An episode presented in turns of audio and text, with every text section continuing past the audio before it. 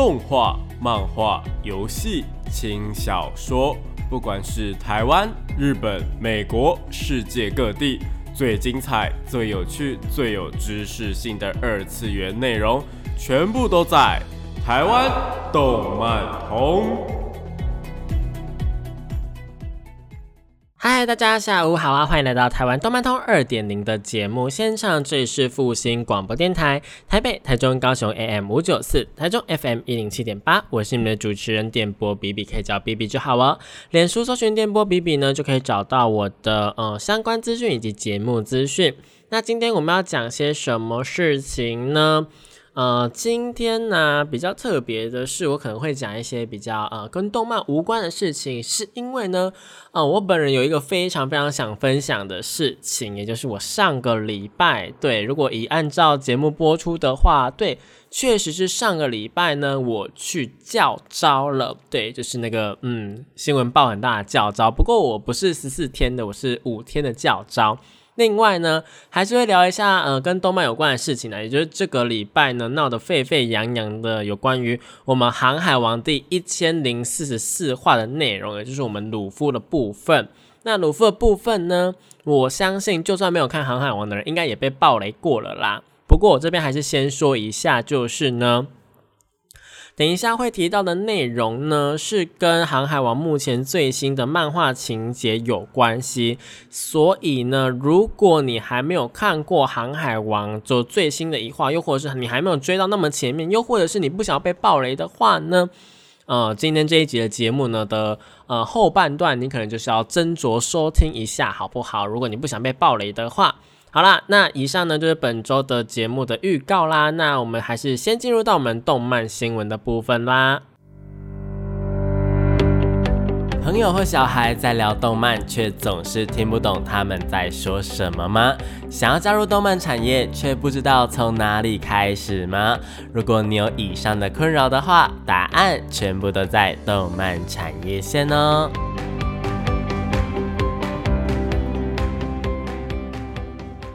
欢迎来到动漫产业线的部分哦。那这个部分呢，以往来讲的话呢，是会跟大家聊一些有关于动漫的产业啊，又或者是呃，要如何进入这个动漫产业，然后呢，有哪一些事情，有哪一些尝试啊，又或者是有哪一些动漫的术语嘛。那今天呢，想要借由这个单元来聊聊的呢，是比较番外的东西呀。对啦，是在聊呢，我们开头提到的是有关于教招的事情。那教招的事情为什么会跟动漫产业线扯上关系呢？啊，我觉得虽然有一点点小小的牵强啦，有一点点就是我想要聊。不过呢，呃，其实我在里面有发现一个现象呢，也就是呢，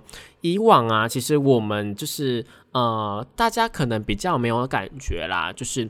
呃，如果你是比较比较偏，就是不是主流的那一种男生的话呢，你可能在当兵的时候会比较有压力。比方说，如果你是一个比较文静的男生，那你可能融入一个新的环境，或者是你比较慢熟的话，你融入一个新的环境的时候，你被迫来到一个新的环境，而且又不能躲开的时候呢，其实你是会蛮有压力的。那这件事情啊，其实也同样发生在如果你是呃一个比较宅的人的话，也就是呢，可能比较喜欢动漫角色啊，又或者是你喜欢看动漫啊，然后呢，又或者是你喜欢玩游戏等等的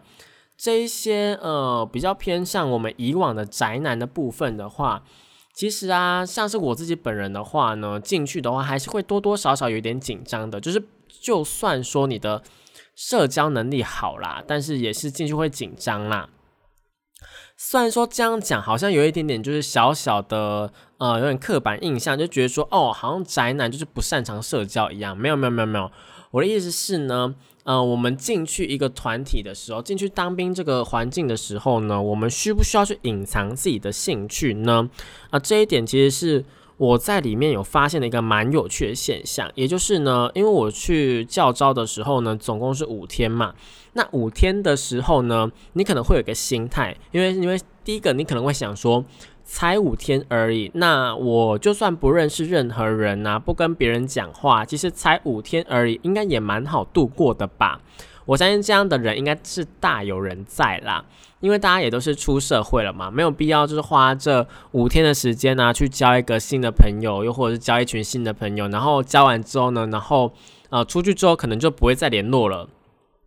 毕竟教招或者当兵就是会有这个风险嘛，因为毕竟大家原本就不是同一个生活圈的人，那不同生活圈的人呢，当他们全部都混杂在一起的时候啊，可能当下因为你们是被迫在一个团体里面，所以你们就是必须要交流，但是一出去之后啊，你们有各自的生活圈，然后呢，可能因为教招又或是当兵啊，其实他的。户籍地跟工作地呢，其实也不会太。有的人的户籍地跟工作地不一样的话，他们可能就要回去嘛。比方说，像是因为我户籍地在台南，所以我的教招的部分呢是在高雄的部分。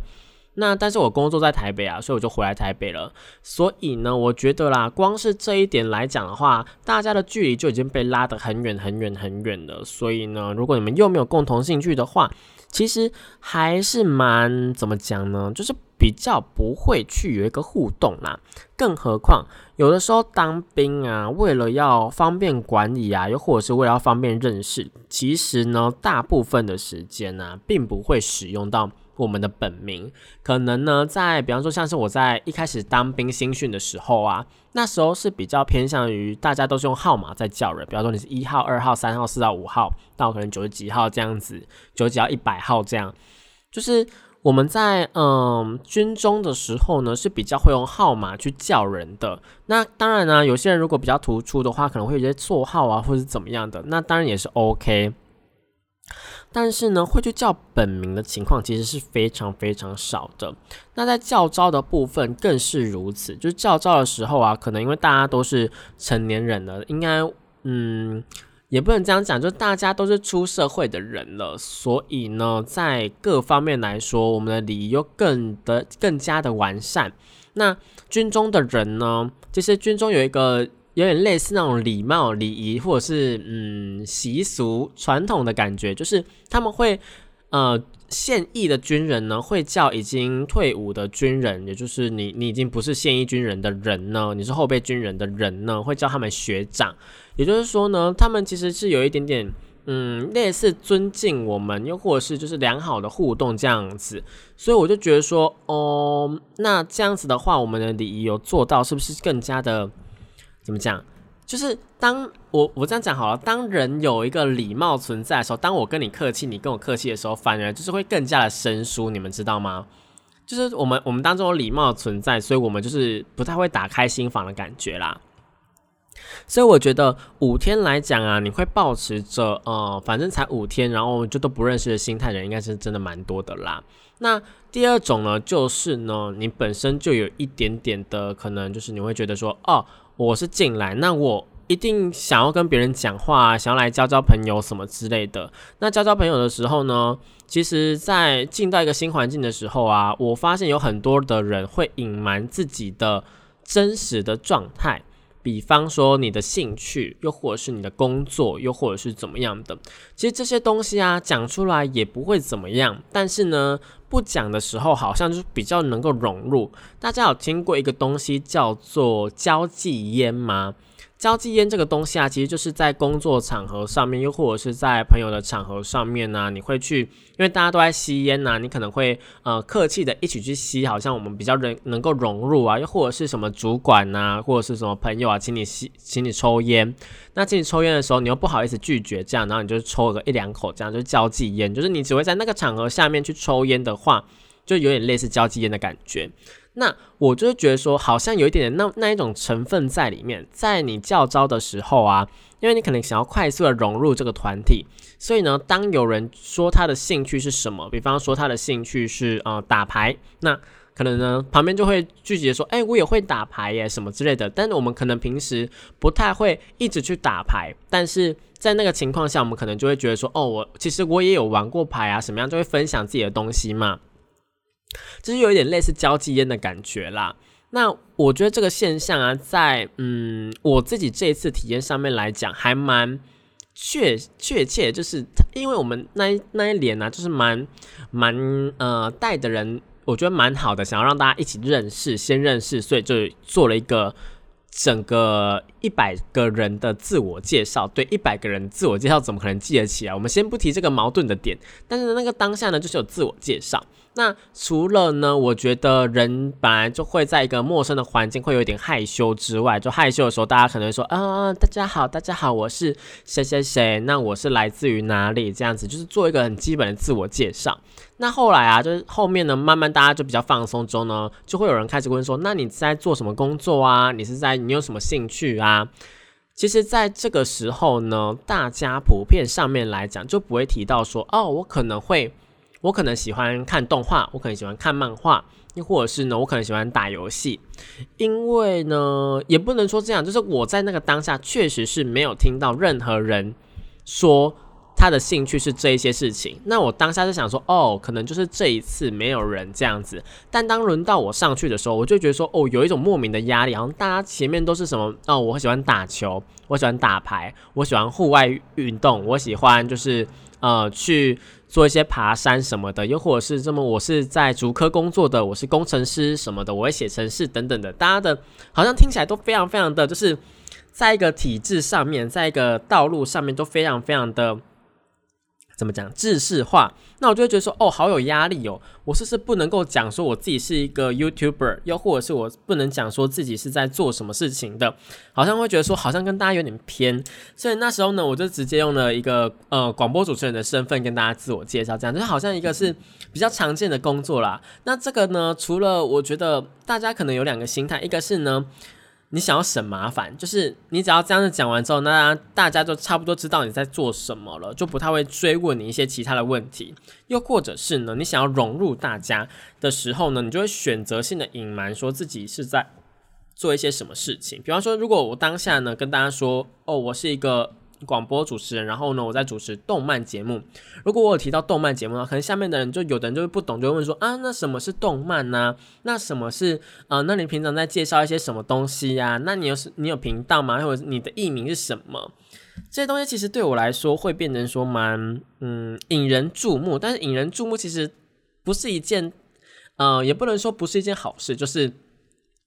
在那个当下，可能我觉得有点害羞，又或者我觉得就是他就是不是一件好事的话，我就会我就会选择先避开。那我觉得有非常非常多人也是这个心态，为什么呢？啊，我们下一段节目再来跟大家说明吧。欢迎回到台湾动漫通二点零，这是复兴广播电台，台北、台中、高雄 AM 五九四，台中 FM 一零七点八，我是你们主持人点播 B B。那刚刚那一首歌啊，是我们的《航海王》的第五片头曲啊，是不是充满了一个回忆的感觉呢？那我们接着来讲一下刚刚上一段结尾的原因到底是什么哦。就是呢，我发现这个现象，为什么会发现这个现象呢？我会说，哦，大家都在隐藏自己呢，又或者是觉得说，这个东西在一开始呢，并没有说明的必要呢？其实是因为在后来啊，我去认识了大家之后，我发现。就是除了呢，呃，一部分的人，你很明显的知道说他们不会做这些事情之外，其他大部分的人呢，其实他们多多少少对于动漫产业啊，或者是游戏的事情呢，都有呃蛮了解的人在的。所以呢，后来我就问他们说，哎，你们怎么一开始的时候在自我介绍的时候不说呢？因为他们都排在我前面蛮前面的人，就是是可以改变风向的人的那一种，就是。如果你一开始有人，比方说你第一排有人提到这件事情，可能后面的人就会敢提，你知道吗？可到后面完全都没有，是因为可能也是因为前面的人有压力等等的。那他们就跟我说，因为他们觉得说，嗯，就他们以他们的想法来讲，不是我，就是以他们的想法来讲的话，会觉得说，哦，我觉得就是大家来到这个充满阳气的地方，然后自己好像。只会就是看动画，又或者是玩游戏，就比较宅在房间里面的这些事情的话，可能比较不会受人欢迎。又或者是因为他们以往的经验，在高中啊，在国中，可能他们提这些事情的时候，可能会被班上的一些人给欺负啊，或者怎么样的，这样就让他们有一点点阴影在，然后他们就觉得说，嗯，这件事情我觉得还是比较公开的，直接呃大啦啦的跟大家讲。那我后来就想了一下，就觉得说，哎。好像有道理，就是如果你以前的经验，你跟大家提这些事情，然后你会觉得说，好像大家对于这件事情都觉得非常的怎么讲呢？嗯，有意见存在的话，那确实你可能在其他的场合就比较不会想要去提这件事情。这样就是同样也是认识新的人的话。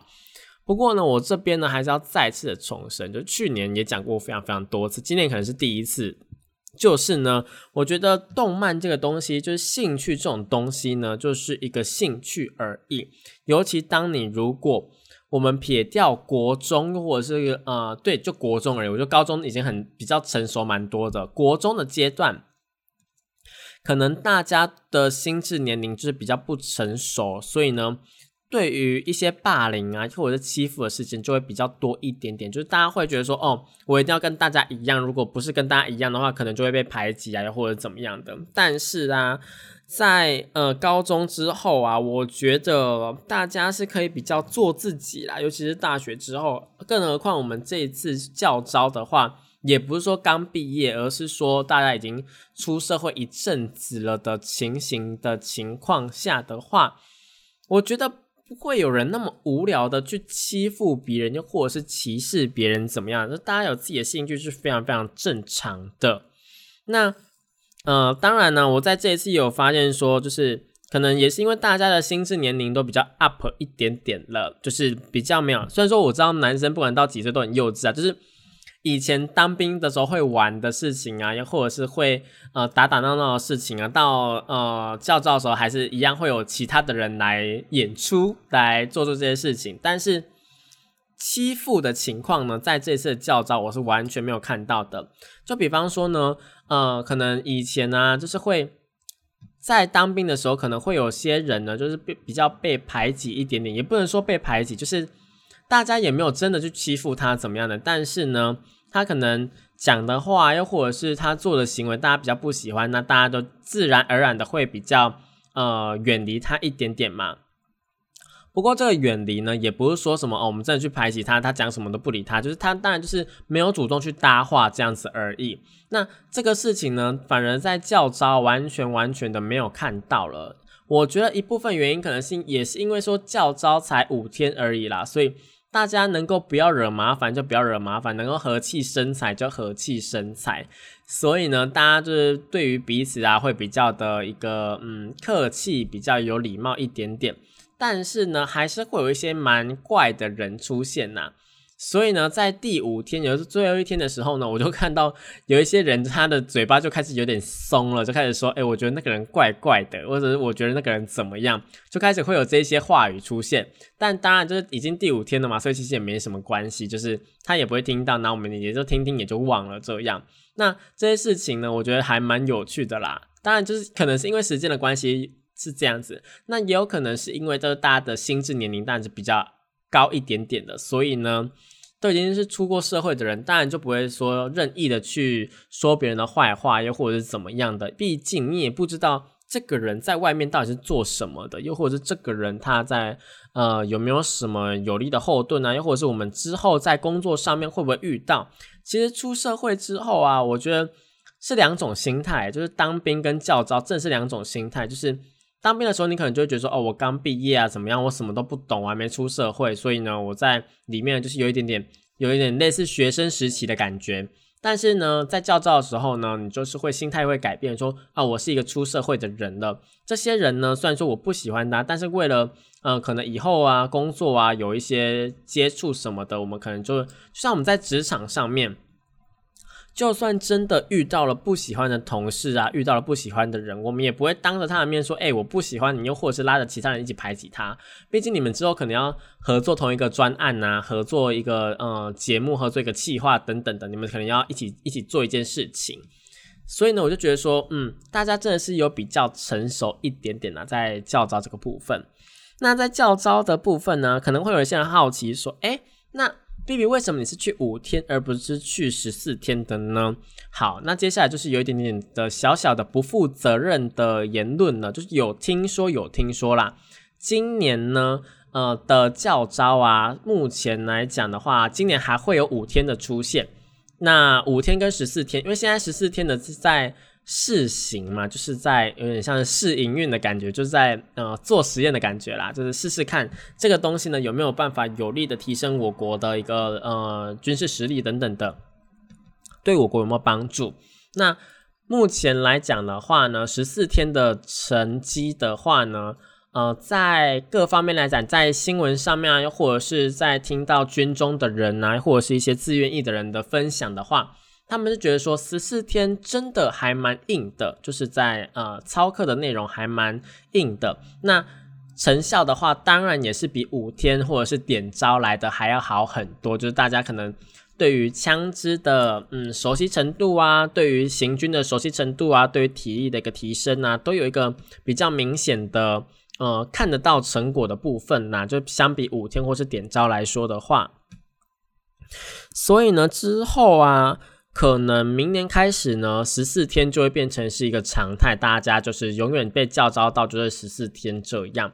不过呢，呃，目前来讲的话，都还是一个不确定的，所以就是大家就静观其变。毕竟每年的那个，嗯，教招的天数啊，或者是教招的形式什么样的，其实多多少少都会有一个变化啦。而且啊，会不会遇到什么事情取消教招啊，什么干嘛的，也是不一定的。毕竟像是 B B 我自己本身的话，已经被教到第三次，但是前两次我都没有去到，不是因为我出国留学或是干嘛，而是因为。疫情的关系，所以他们就是虽然说有叫，但是也是取消了，就是发通知跟我们说，哎，我们这次叫招取消，因为疫情的关系这样子。那这个部分来讲的话，可能就会有一些人想说，哎，那教招啊，他教招是怎么样叫的，又或者是怎么，就是他会有通知吗，还是怎么样的？这边跟还没有教招到的人说。大家可能会想说，哎，那个查询教招的系统不就是报名系统吗？就是很遗憾的，我一次都没有去查过，但是我就是有被教招到。对，但是这个东西呢，其实你不用担心说，呃，如果你都没有查，那突然被叫话，你会不会有一个没有办法缓冲的时间？其实呢，教招这个东西啊，它的通知书啊，会在呃在年初的时候，大家其实每一个后备军人可能都有收到一封信，是呢，呃，跟大家说今年可能会有教招，可能会叫到你的那一封信，就是。他会写说，一月一号到十二月三十一号，你可能会在这个期间被叫招。那除了这个之外呢，他你要叫招的时候，他会在提前大概一个月的时间再寄一封信给你，然后跟你说，哎，你几月几号要去叫招哦。这样子，所以大家其实可以不用担心。更何况，因为现在国军其实还蛮，我觉得还蛮贴心，也还蛮嗯有效率的啦。就是他们还会在你呃，他们寄出信之后啊，然后还会打电话来确认说，哎，请问是某某某吗？那你有收到我们的教招的信吗？那呃，这边跟您确认一下哈，你是不是可以来啊？或者是你应该。呃，有什么问题之类的，就先跟先跟你问，顺便就跟你确认一下你的服装啊，你的迷彩服啊，你的鞋子的型号大概会是什么样子。毕竟他们也是需要去整顿一下他们的呃装备嘛。那装备这个部分呢，我自己个人是觉得说，就是大家如果啦，如果说你跟我一样是比较小只的男生哈，注意听好，小只的男生，然后你的鞋号又比较小的话，国军的东西。通常就是最小，就是只会到一般男生的尺寸，也就是二十五点五脚，就是到二十五点五，顶多到二十五。所以呢，如果你有特殊的需求，你千万一定要在那边说。就是比方说，像是我自己，我本身的脚就只有二十四的话，那我那时候当下就有跟他讲说，我的脚比较小，你们可能要帮我调一下什么样的这样子。对，所以我就觉得说，啊，这个东西是一定要去。沟通的，然后呢，他们也一定不会吝啬的跟你说，哦，好，我们会试着帮你处理看看，毕竟我们是去教招的。然后呢，呃，服装上面来讲，如果我们出了哪些问题，又或是啊，这个脚就是不合脚的话，其实脚是会起水泡的，就是现在的。教招内容是一定会有行军，那行军的话呢，就是他要呃穿装备，然后走一段路嘛。那走那一段路，如果你没有你鞋子没有穿好的话，是肯定会受伤的。所以呢，大家就是有需求的话，就是尽量一定要讲。那大家就是互相配合的话，其实不管是五天啊，或者十四天呢，都是可以过得非常非常开心，然后嗯没有问题的，好不好？那我自己本人呢，在这次的教招呢，是觉得。呃，体验上面来讲呢，就是有训练到，然后也有呃放松到，就是可以不用上班这样子。然后呢，也有呃，觉得说呃互动良好，然后有交到朋友，我觉得这一次教招是还蛮嗯有意义的。那就是希望说，呃，虽然说很有意义，但是我还是呢，呃，如果可以的话呢，对，嗯哼，我们就不说了，不多说，不不不帮自己立 flag，好不好？不帮自己立 flag，好，好，好。那我们这教招的分享呢，就到这边结束了。那我们就接着进入到下一个单元吧。欢迎回到台湾动漫通二点零的节目现场，这里是复兴广播电台台北、台中、高雄 AM 五九四，台中 FM 一零七点八，我是你们的主持人点播 B B。那接着呢，就是要来讲一下我们开头说的那个《航海王》最近闹得沸沸扬扬的事件呢，我们最后花一点时间来讲这件事情啊。就是呢，我们的啊防雷防雷防雷，大家如果还没有听到的话呢，现在呢就可以把嗯节目呢就是嗯稍微的 m u 掉一下下哈，好哈，好大家 OK 了哈，准备 OK 了哈，好，那就是呢我们的尾田老师呢他吃书了啊，对他以前呢说过说什么啊。我就是因为就有人问他说：“你为什么没有把主角设定的很强啊？然后他的能力很强什么之类的？为什么就只给他一个可以伸长手啊，然后呃伸长脚啊，然后防电的一个呃能力这样子而已？”那尾田老师那时候的反应是说：“那如果设计的很强的话，那就不有趣啦。那我现在就是设计一个呃不太强的，然后跟大家不一样，这样我也比较画得下去。这样如果画太强，我就画不下去了。”但没想到呢，在我们的漫画一千零四四集当中呢，我们的橡胶果实它竟然不是橡胶果实，它竟然不是超人系的橡胶果实，它是动物系的幻想种的那个什么太阳神果实。我也是一个怎么讲傻眼，好不好？大家，我相信这是全世界航海王的粉丝都傻眼了，就想说，哎。鲁夫上一集那样子，然后你这一集给我搞成这个样子是什么意思？就是哦，之前有一个什么不死鸟，又或者像布鲁克那一种可以复活就算了，然后你现在给我搞一个神，然后还要打死之后复活，这样子才能觉醒的能力是什么意思？好不好？大家一定是觉得非常非常莫名其妙。而且这个事件呢，其实也让非常非常多，就是对于航海王已经弃坑的小伙伴们呢，也是回来看一下到底发生了什么事情。因为这件事情真的闹得非常非常大，好不好？就是尾田老师当初就是那样子说嘛，就他后来竟然把鲁夫塑造成了一个呃，有点类似把它变成神话的感觉啦，你懂吗？我说的神话并不是那个呃故事的那个神话，而是。把它变成神的那个神，然后化身的化神化他了。这样子的话，好像就是鲁夫一开始根本就不是抽到一个什么烂烂的橡胶果实而已，而是他一开始就拿到那个 SSR 或是 UR 那种非常非常高等最好的果实这样子。然后就有人说，哦，其实红发那时候啊，为什么一定执意要救鲁夫，并不是因为说。呃，鲁夫他想要去救鲁夫这样，而是因为那个橡胶果实是幻想种的果实，这样子是非常非常珍贵，是太阳神的果实，所以才去救他。就有这种阴谋论出现，你知道？听在一个怎么讲？听在一个嗯，对于航海王来说，就是他的故事一开头是一个蛮温馨的开头的这种。呃，想法呢完全被打翻之后，你就觉得说，哦，怎么会这样？整部《航海王》怎么会是这个样子？你们懂吗？然后这事情呢，就造成了蛮多粉丝的一个崩溃跟不爽。再者就是说，呃，之前呢有一个那个什么，呃，航海军的部分，好像就是有一个比较比较呃叫做什么啊？就是有一个比较呃了解